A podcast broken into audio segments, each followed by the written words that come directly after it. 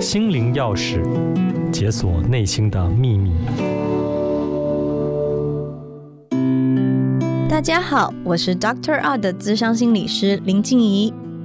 我们小时候太常接受父母、老师或者其他权威人士传递的讯息，你可能被告诫过，不要像个小婴儿一样哭个不停，或者是你从来不打扫自己的房间，你为什么不折被子？然后你就去做别人要你做的事，因为你想要被爱。你小时候也许认为，只有去做某些事，大家才会接纳你。然而，请记住，他人的认可完全是基于他们认为什么事情有价值，跟你的自我价值一点关系也没有。这些早期接收的讯息，影响了我们跟自己的对话。我们在心里对自己说话的方式，真的非常重要，因为它会成为说话的基础。它建立了我们的心理状态。时常觉得自己不够好的语言，会影响我们容易认为自己不好，也会对我们造成负面的影响。如果看清自己，生命对我们来说就没有太多意义。如果爱自己，欣赏自己。生命就会是一份美好而且令人喜悦的礼物。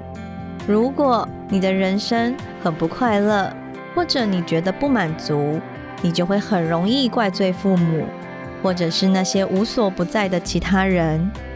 你会说一切都是他们的错。但是如果这么做，你就会困在你的问题里和挫折之中，动弹不得。责怪的话语不会让你自由，你说的话有很大的力量，所以开始仔细聆听自己说了些什么。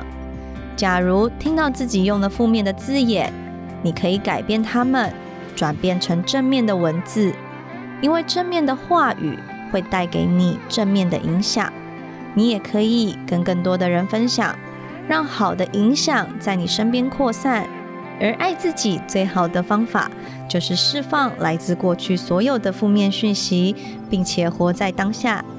今天，我希望你一起努力改变的是你的自我对话。你在脑袋里对自己说的话，你可以对着镜子练习正面的自我对话，只对自己做正面的评价，重复正面的肯定句。如果过去的负面对话冒了出来，你可以把它转成正面的说法。负面的对话，例如“你什么事都做不好”，可以变成“我是个有能力的人，我可以处理发生在我身上的任何事”。倾听自己与他人的对话，你会越来越意识到自己说了什么，还有自己为何说这些话。这样的发现会帮助你转变你的自我对话，把话语转变成可以滋养并疗愈你身心的肯定句。这是爱自己很棒的方法。邀请你说这句话：我释放来自过去的所有负面讯息，我活在当下，我可以拥有美好的生活。